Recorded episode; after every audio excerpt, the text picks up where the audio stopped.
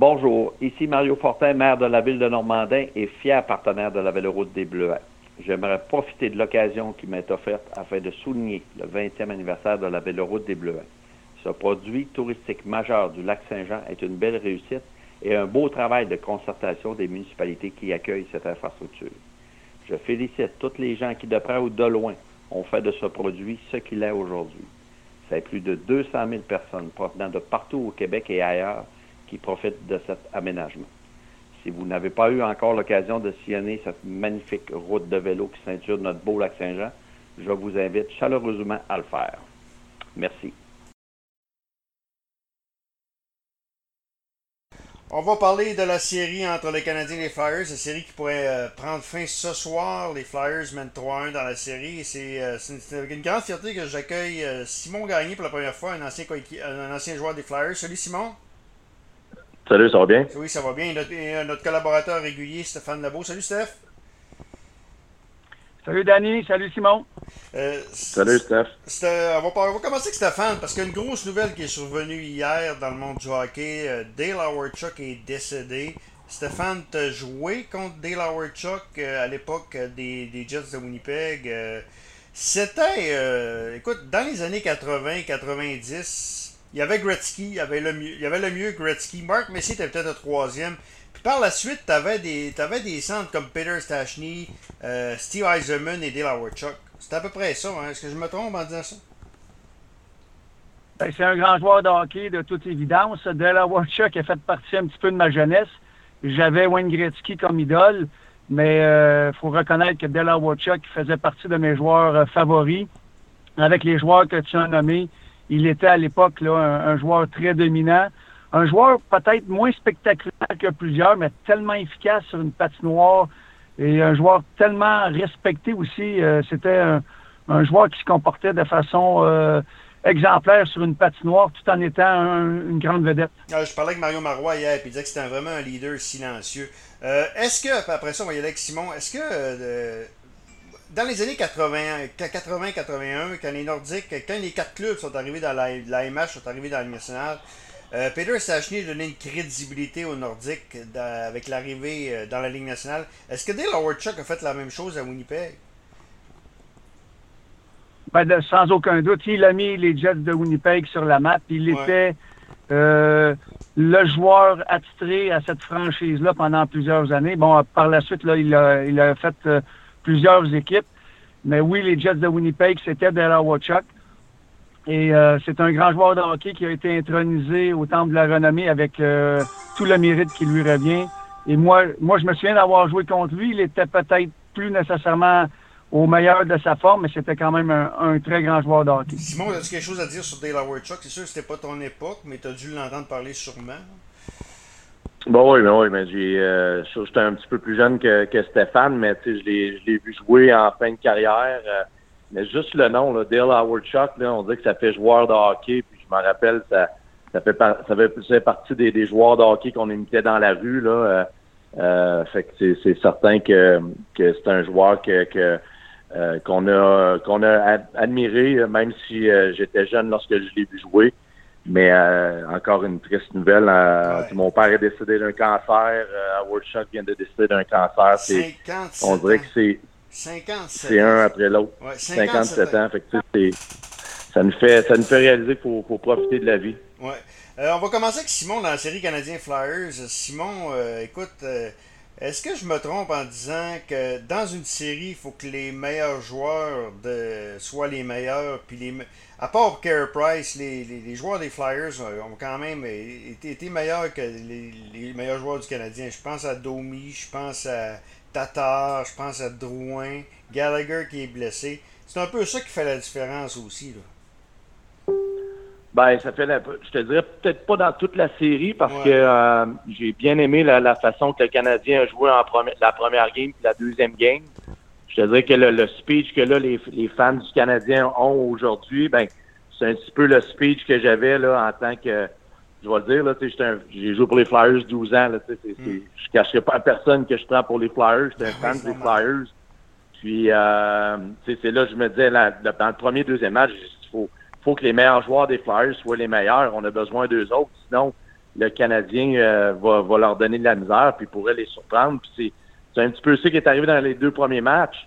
Mais dans le match numéro 3, ça a été un match so-so.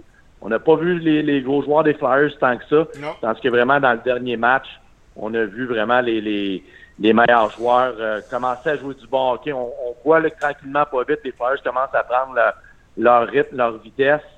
Puis euh, on, a, on, a, on a vu beaucoup plus là, les, les, vrais Flyers dans, dans, le dernier match. Euh, Stéphane, est-ce que tu dirais que le Canadien, écoute, on met beaucoup l'emphase sur Drouin encore aujourd'hui. On voit, on voit dans le journal que Drouin euh, ne charrie pas l'équipe. Mais Jonathan Drouin, ça a toujours été ça. ça c'est pas le type de gars pour transporter une équipe euh, sur ses épaules. Tu sais. Ben, c'est sûr qu'actuellement, le Canadien, Danny, euh, ne marque pas de but, donc on cherche des solutions. On se retourne vers ceux qu'on s'attend à ce qu'ils produisent plus offensivement. Dans, dans un premier temps, le trio de, de Dano, Tatar et Gallagher, qui ont été de loin le meilleur trio cette saison, puis même depuis deux ans avec les Canadiens, mais on leur demande en même temps de jouer contre les meilleurs trios adverses et de produire offensivement. Ça fonctionne pas. Et là, évidemment, les autres joueurs aussi, Douin, on l'a mentionné, euh, Domi, il semble pas y avoir de chimie. Euh, mais moi, euh, mes attentes envers le Canadien en début des séries éliminatoires étaient très limitées. Ils nous ont donné un petit peu espoir avec le hockey qu'ils ont joué contre les Pingouins de Pittsburgh. Mais la question, c'est est-ce que le Canadien était pour être capable de maintenir la cadence euh, à un rythme affolé? Puis les, Red euh, les, les, Flyers de Philadelphie n'ont pas tombé dans le piège des Penguins de Pittsburgh. Je trouve qu'ils sont très bien engagés défensivement. Ils attendent, euh, ils veulent pas tomber justement dans le piège du Canadien. Et tranquillement, pas vite, la crème refait surface. Et on, en demande trop aux Canadiens. Moi, je trouve que le Canadien performe très, très bien sont dans les rencontres contre les Flyers de Philadelphie. Je suis déjà même surpris de leur performance avec le talent qu'ils ont, surtout le talent offensif. Ben, la série pourrait être, euh, pourrait être 3-1, euh, dans le fond, pour le Canadien. Euh, quand on regarde ça? Ben 3-1, avec un peu plus d'offensive, on voit vraiment peut-être... Les Flyers de Philadelphie non plus ne marquent pas beaucoup de buts. C'est une série très, très défensive.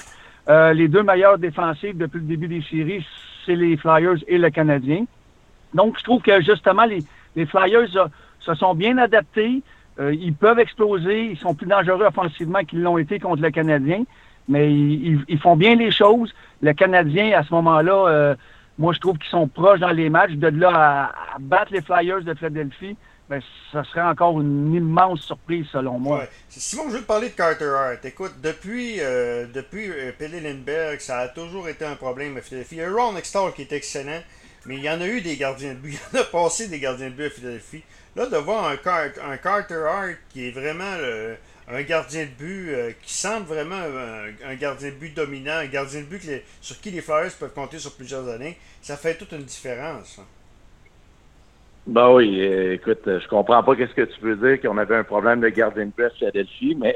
À part non, non, non, je veux dire, euh, depuis Pelinenberg. non, non, non, non c'est des farces, qu'est-ce que je veux dire. Euh, je, suis, d'accord un peu avec toi. Ça a tout teinté un peu. Euh, j'ai joué là 10 ans là, à Philadelphie, puis euh, à, toutes les années, on avait un nouveau goaler dans, dans les filets quasiment. Fait que on a tout le temps été à la recherche d'un vrai numéro un, puis des fois par essayer d'aller chercher un agent libre. On a déjà été chercher John Ben Brisbrook une fois, Jeff Hackett, tout en que, que veut pas le, meilleur était derrière eux, mais on, espérait qu'il reste un peu de jus dans le citron, comme qu'on dit là.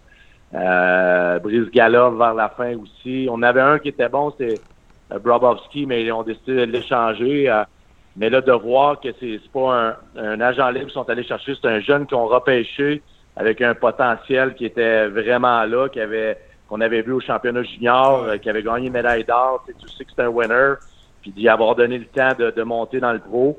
Puis, euh, tu sais, aussi longtemps que ça fait pas deux, trois ans que, que, que t'es pas dans la ligne nationale, tu peux pas dire que t'es établi et dire OK, je pense qu'on a le gars, mais euh, de, de, voir qu'est-ce qu'il a fait l'année passée, qu'il a fait cette année, on va dire en, en une saison, c'est quasiment deux saisons avec le COVID-19, mm. mm. mais de le voir répondre comme qu'il est là, puis d'être euh, moi, il me fait penser un peu à Kerry Price, quasiment. Il est ben, pareil. il, est, hein. son idole de jeunesse. Exactement, il est calme. Puis tu le vois là que même si c'était Kerry Price devant, devant toi, l'autre bord, peut-être qu'il était nerveux un petit peu au début, mais là, on dirait que c'est vraiment tassé de côté. Puis regarde, il, il, a blanchi le Canadien deux fois contre son idole de l'autre côté. Fait que pour lui, là, c'est de l'expérience incroyable. Puis c'est le fun de voir que finalement, euh, on a peut-être un gardien qui va répondre aux problèmes des années passées des Flyers pour peut-être les, les 10-15 prochaines années. Là. Ça serait le ah fun, en tout cas. En tout cas, c'est fun. Depuis Pellenberg, ben, Exton était bon pendant quelques années. Puis après ça, tu as eu. Euh, mais tu en as eu des gardiens Il y a eu Bob Frost. Il y a eu, en tout cas, il y en a eu plein, plein de gardiens. Stéphane, je veux te parler de l'émergence de Keke puis de, de Suzuki. Euh, écoute, euh, on, on, on, en a parlé souvent de la relève du Canadien. Euh, vraiment, c'est encourageant de voir, en tout cas, si jamais on perd, on perd. Euh, on va pouvoir voir que Suzuki et Keke, on a deux joueurs de centre, que ça a pris 15 ans à Montréal. On parle, on parle des gardiens de but à Montréal, à, Philadelphie, là. mais à Montréal, il n'y a pas eu un vrai joueur de centre numéro un depuis Vincent D'Anfos. Comme vous, on peut dire que c'est un deuxième, c'est pas nécessairement un premier, mais là, on a deux joueurs potentiels qui peuvent être des, joueurs de centre numéro un dans la nationale. Mais euh, j'aime le mot potentiel parce que pour moi, il reste encore beaucoup de choses à prouver. J'aime beaucoup le, jeu en général de Suzuki, un joueur très complet. On voit qu'il est euh, déjà à son aise depuis le, début de la saison. Il continue son excellent jeu dans les séries éliminatoires. La grosse révélation pour moi dans ces séries-là, c'est Katkanemi. Euh, métamorphosé. ce qui me surprend le plus, c'est son implication physique, son jeu physique. Je trouvais qu'il se tenait très loin de la rondelle avant. Il euh, faut croire que son séjour à Laval a été bénéfique.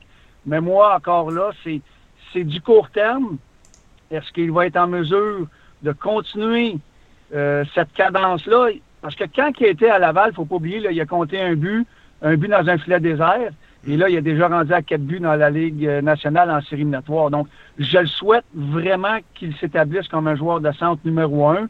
Euh, je vois des signes encourageants, mais attendons de voir avant de déclarer qu'il va être vraiment un joueur d'impact et un joueur dominant comme un joueur de centre numéro un, ça doit être dans une organisation. Mais ça a pris du temps, Simon, tu vas me le dire. Un gros joueur de centre comme Kéké, 6-7-2, 6-7-3, euh, je prends l'exemple de Jonathan Huberdeau et euh, Pierre-Luc Dubois. C'est deux joueurs de centre que ça, ça prend 2-3 ans avant de, avant de bien se développer. Là. Puis c'est il faut être patient avec ce, type de joueur de centre gros format. Là.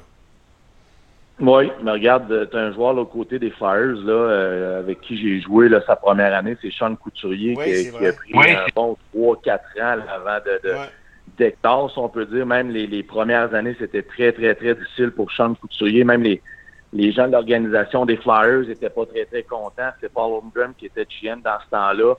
Euh, le trouvait un petit peu euh, non physique. Puis là, maintenant, Sean Couturier, on parle d'un des, meilleurs joueurs de centre dans la Ligue nationale dans les deux sens. Alors, faut être patient avec les jeunes, comme Stéphane dit. Euh, oui, c'est beau à voir qu'est-ce qu'il fait, il prend de la confiance, mais pour avoir pour être un bon joueur de hockey, il faut être constant. C'est année après année, c'est à faire. Mais qu'est-ce que j'aime du jeune euh, euh, c'est c'est qu'on dit qu'il vient de réaliser que c'est un gros bonhomme, puis qu'il est capable d'aller dans un coin, puis d'aller devant le filet, ben oui, ça peut faire mal, mais c'est là que ça paye, puis c'est là qu'il marque ses buts. Puis euh, par la suite, ben, quand tu marques des buts, tu sais, des fois, son premier but, c'est pas le plus beau but au monde dans les séries. Là, euh, à dévier sur un patin par rentrer, mais juste ça, là, ça te donne la confiance. Puis par la suite, ben, avec la rondelle, il est beaucoup plus à l'aise. Fait que ça regarde bien, mais je suis d'accord comme Stéphane qu'il faut, faut pas sauter trop euh, trop dans là, encore, mais c'est encourageant. Hey, Simon, je vais te poser une question. Je l'ai posée à Stéphane l'autre fois. Là, t'es quand même t'es une génération un peu plus jeune que Stéphane. Euh, toi, t'aurais-tu aimé ça jouer dans une bulle comme les joueurs font actuellement au mois d'août? C'est que ça t'aurait fait, toi. Euh, mettons là, t'es un joueur de hockey là aujourd'hui là. comment t'aurais pris ça? Ben, je l'aurais pas pris en sautant dans les airs, comme j'ai dit tantôt, puis euh, être content, puis let's go, on commence à jouer au hockey. C'est, au mois d'août, Tu sais, comme je l'ai dit exactement en plein été, avant ça, euh, les gars n'ont pas eu la chance beaucoup de, toucher à la glace parce que tu n'avais pas le droit, tu n'avais pas accès aux arénas. Euh, tu avais juste le droit de t'entraîner chez toi. Fait que c'est pas tout le monde qui a le même euh, équipement pour s'entraîner.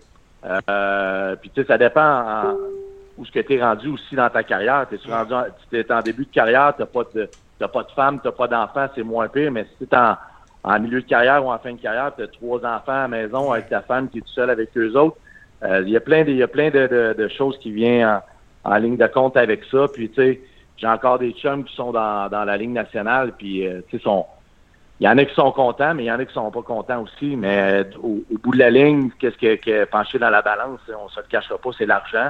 Puis c'est ça qui a poussé les gars à être obligés de retourner jouer au hockey. Mais c'est au moins pour les fans, c'est le fun. On a du hockey, mais tu le vois là, que, il manque un petit quoi, un petit quelque chose en espérant que, plus que les séries vont avancer, peut-être que le niveau de jeu va, augmenter. Il y a l'aspect aussi euh, full.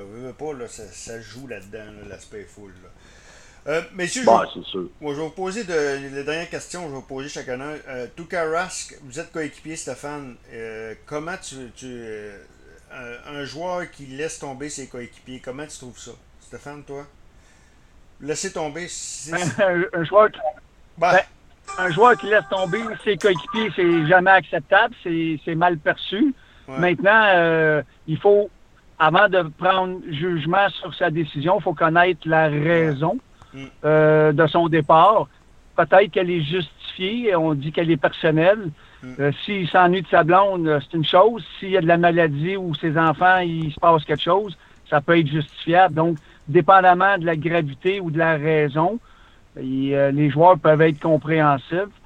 Sinon, ben, c'est sûr que ça envoie un message euh, négatif envers tes coéquipiers si la raison n'est pas valable. Simon, c'est la même affaire, j'imagine aussi. Toi, c'est le même commentaire un peu? Ben oui. Ben oui, puis tu sais, Stéphane vient d'amener un bon point. Il faut, faire attention. Euh, c'est sûr que moi, de, voir mon, gardien de but numéro un que tu veux avoir dans le filet, puis si tu veux gagner une Coupe cette année, tu as besoin de lui. C'est bien beau voir Alak qui, qui est backup, qui va prendre la place, mais tu t'enlèves quasiment le, le, je veux pas dire le joueur le plus important, mais c'est assez important. C'est comme si t'enlèves Carey Price. Regardez, je m'en vais chez nous. Fait que ça doit être difficile en tant que coéquipier de voir ça, mais en même temps, euh, on ne sait pas ce qu'il y a une raison là, qui, euh, euh, qui, qui, qui, fait qu'il n'y avait pas le choix de retourner à la maison. Il y a un enfant qui est malade, sa femme, quelque chose qui, qui est peut-être très, très grave. Alors, il faut, faut respecter son choix parce qu'on est, on est dans une situation complètement vraiment bizarre, là, je veux pas avec le COVID-19, fait que c'est différent d'une peut-être une situation qu'il y eu durant, durant une saison normale. Messieurs, euh, ça, se termine peut-être euh, ce soir. Merci beaucoup, Stéphane. On se reparle bientôt, nous autres, euh, avec Marc ou avec Marc Fortier ou encore avec un autre. Et Simon, merci beaucoup. On va avoir l'occasion de se reparler peut-être un, autre tantôt. Parfait, ça fait plaisir. Bon, bon match. Stéphane, euh, merci beaucoup. salut Danny, salut Simon. Et c'est Simon Gagné qui du Canadien.